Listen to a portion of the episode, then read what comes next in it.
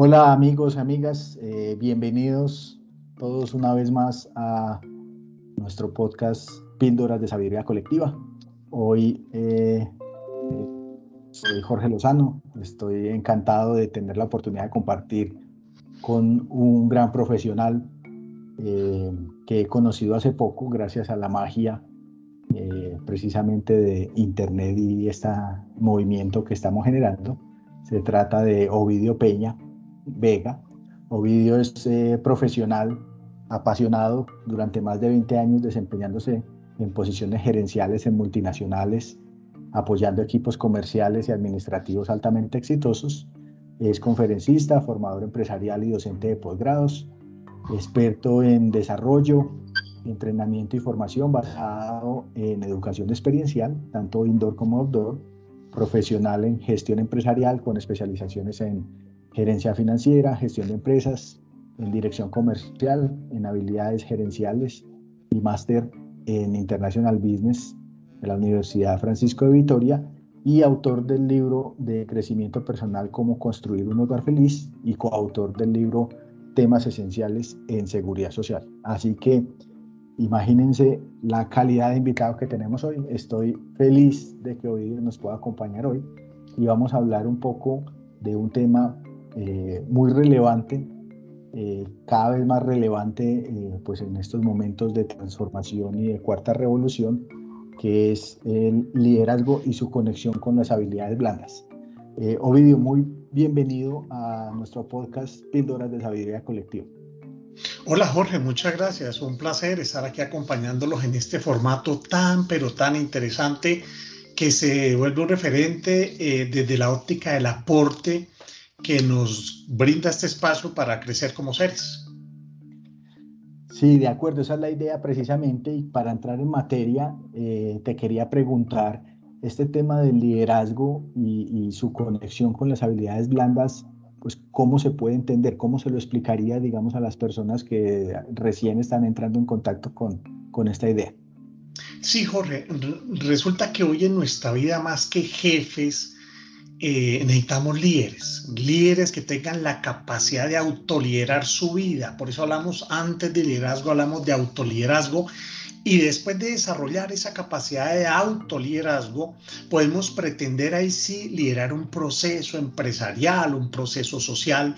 Y el líder se caracteriza por esa habilidad, esa capacidad de conectarse con otros. Entonces, esa habilidad de interrelacionarse con otros que justo Jorge, estas habilidades blandas como la inteligencia social, la inteligencia emocional, la inteligencia relacional, la inteligencia comunicacional o comunicación asertiva, son estas herramientas, estas competencias que le permiten llenarse de todos estos requisitos y credenciales para generar un proceso de liderazgo eh, bastante efectivo y asertivo.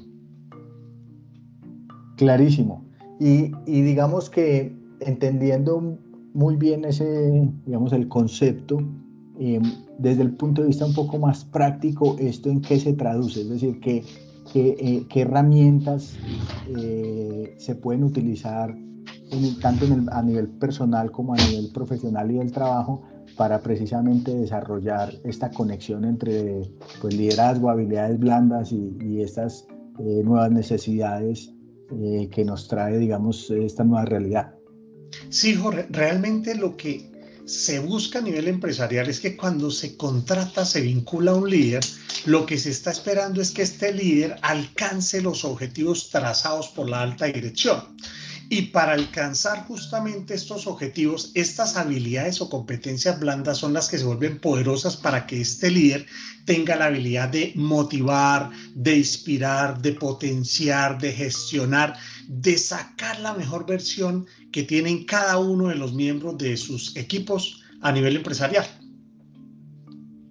De acuerdo, y aquí hay un punto que me, que me encanta porque pues eh, cuando estaba trabajando, digamos, en el mundo corporativo que tenía equipos a cargo, siempre pues era un desafío el tema, digamos, de la motivación del equipo. Eh, quería hacer una pregunta, ¿tú crees o eres más de la, digamos, de la, de la, de la idea de, de que el líder es el que debe motivar o más que el líder es el que debe, eh, digamos, ayudarle a la gente a que encuentre su propia motivación? ¿Cómo, cómo encaras ese tema? Digamos que eh, uno de los requisitos sí o sí del líder es, debe tener esa capacidad de inspirar pero aparte de tener la capacidad de inspirar para motivar a las personas, debe tener una capacidad basada en el liderazgo situacional, una capacidad enorme de definir, de determinar cuál es el estado de cada uno de los miembros del equipo para que él sepa cuáles son esas brechas, cuáles son esas potencialidades, cuáles son esas capacidades que tiene cada uno de los miembros de su equipo para, con base en el empoderamiento, y en la delegación pueda sacar la mejor versión de cada uno de los colaboradores. La tarea del líder es saber cuáles son las capacidades que tiene cada colaborador y con base en eso él se apoya para empoderar y para delegar. Entonces, inspirar es clave, conocer a su equipo para saber en dónde se requieren, dónde hay estos gaps o brechas de mejora con cada uno de los miembros y es ahí donde se marca esa diferencia, Jorge.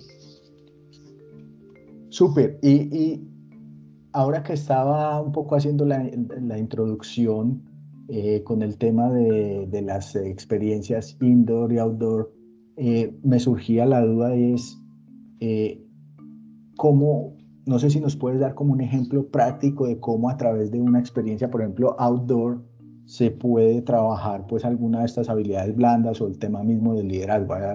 Un ejemplo como para que la gente lo pueda entender un poquito mejor.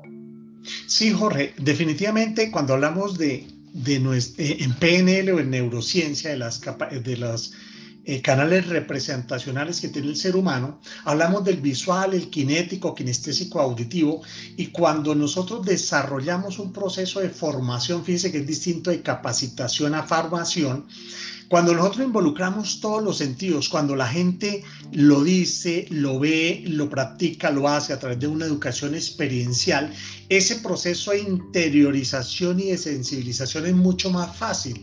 Por citar un ejemplo, cuando hacemos una, una actividad outdoor, donde desarrollamos, queremos potenciar el tema de cohesión de equipo a través del trabajo en equipo, cuando la gente se involucra, cuando la gente interactúa, cuando la gente participa, ese proceso de interiorización que nos lleva a sensibilización y en últimas el reto es un proceso de concientización desde el ser, en ese proceso es mucho más fácil que la persona eh, sea consciente de la necesidad de mejorar para el ejemplo que estaba citando de la comunicación o de la interacción. Entonces, las herramientas o la educación experiencial basadas en simulaciones outdoor o indoor nos permiten que las personas sean mucho más conscientes porque se involucran en la actividad que se está desarrollando y estas actividades lo que permiten es reflejar, visualizar de una u otra forma el día a día de una empresa. Es como vernos ahí reflejados en una situación dentro de la cotidianidad del mundo empresarial.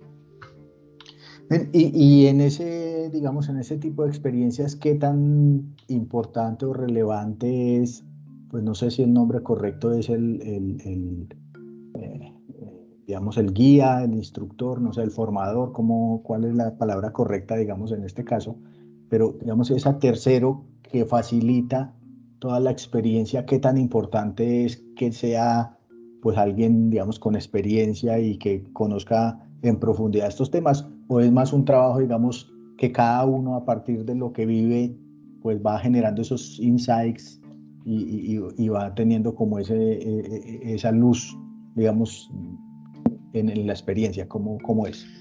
Sí, Jorge, me hace usted acordar y usted citó el término, la persona es facilitador. Cuando nosotros estamos en estos procesos, el nombre técnico más que coach es de facilitadores porque nos involucramos y la gente confunde simulaciones o actividades físicas con una actividad outdoor. Y es importante esa pregunta. Algún día me llamó eh, un grupo empresarial y me dijo, es que queremos hacer actividades, queremos hacer dinámicas y nos dijeron que tenías una experiencia interesante. Yo dije, ojo, son dos cosas, un recreacionista y otra cosa es un coach, un mentor, un formador eh, en el caso mío, la experiencia gerencial de haber desarrollado equipos durante varios años en multinacionales y la formación como coach y en el rol de mentor me permiten tener la capacidad, tener como esa habilidad para poder inducir, para poder guiar alguna simulación. Y la gente confunde, Jorge, cuando se hace una simulación física, una actividad física, con una actividad de educación experiencial, de formación experiencial. Y, justo lo que se necesita es esa formación. En mi caso, las credenciales están como coach certificado y en la experiencia como formador y, y, esta experiencia de más de 25 años en el mundo empresarial desarrollando y apoyando equipos. Porque sí, la gente tiende a confundir. Hicimos actividades, hicimos dinámicas, pero esas dinámicas, esas actividades sin la guía, sin el acompañamiento de un experto, pues realmente pierden toda la esencia y pierden como, como ese secreto que tiene una educación experiencial. Claro, al final termina siendo un entretenimiento, ¿no? Como se convierte más en eso, en, en un entretenimiento que en una formación, sino hay esa orientación. Claro, eh, la diferencia entre una, un recreacionista y, y, un formador, un formador, un coach con habilidades como mentor, como psicólogo o como coach. De acuerdo.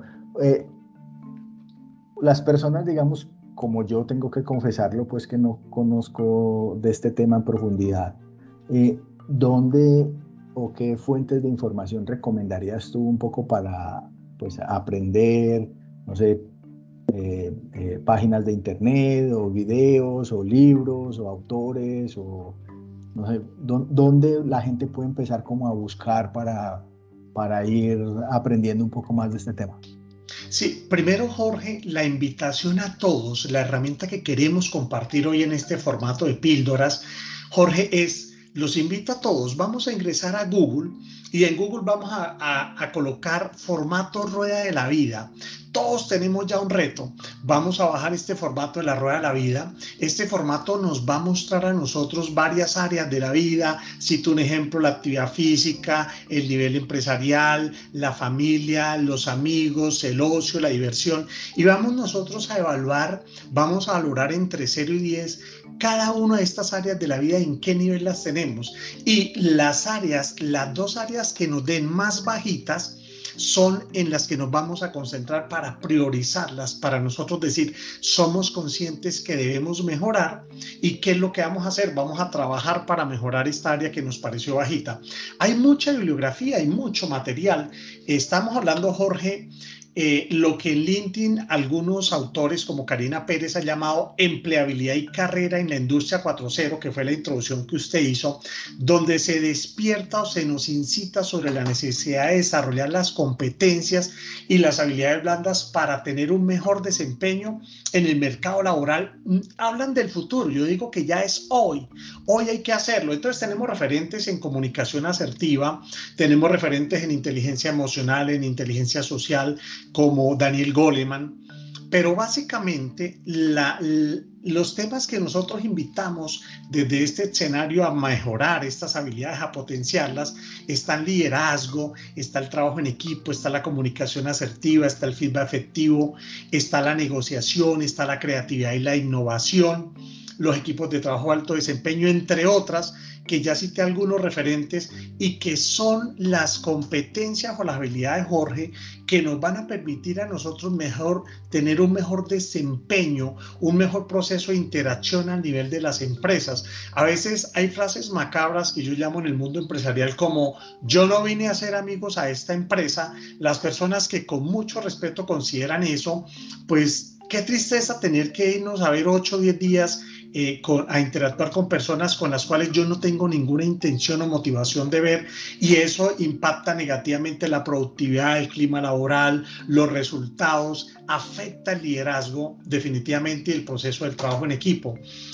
Eh, Jorge, hay un estudio que desarrolló el Consorcio para la Investigación sobre la Inteligencia Emocional en las Organizaciones, liderado por Daniel Goleman y desarrollado por una universidad americana, que demuestra cómo el éxito, digamos, ¿cómo se mide el éxito hoy por hoy a nivel empresarial? Cuando yo empecé, Jorge, yo llevo 32 años de experiencia profesional, cuando yo empecé, el proceso era que entre más coeficiente intelectual tuviéramos, éramos mejores empleados. Y este estudio que acabé de citar dice que el 23% del éxito, eh, el 23% corresponde a capacidades intelectuales y cognitivas de las personas exitosas, pero el 77% del éxito a nivel empresarial corresponde a las actitudes emocionales y habilidades blandas. Este termina concluyendo que las personas intelectuales más brillantes no son necesariamente las que más éxito tienen ni en los negocios ni en la vida privada. Cuando nosotros, aunque usted es más joven, Jorge, cuando nosotros empezamos en el mundo profesional se miraba el coeficiente intelectual.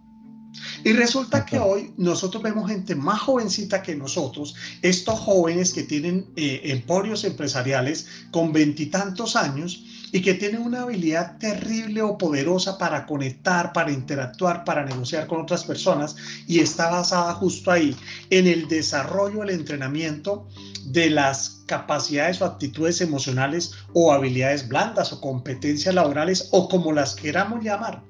Entonces, ahí justo es donde queremos nosotros hoy centrarnos y, e invitar a los que nos están escuchando sobre la necesidad de prepararnos. Cuando hablamos de habilidades, hacemos alusión a competencias, hacemos alusión a destrezas y cuáles son esas las que el mundo empresarial hoy el recurso humano consideran que sí o sí todos debemos tener desarrolladas.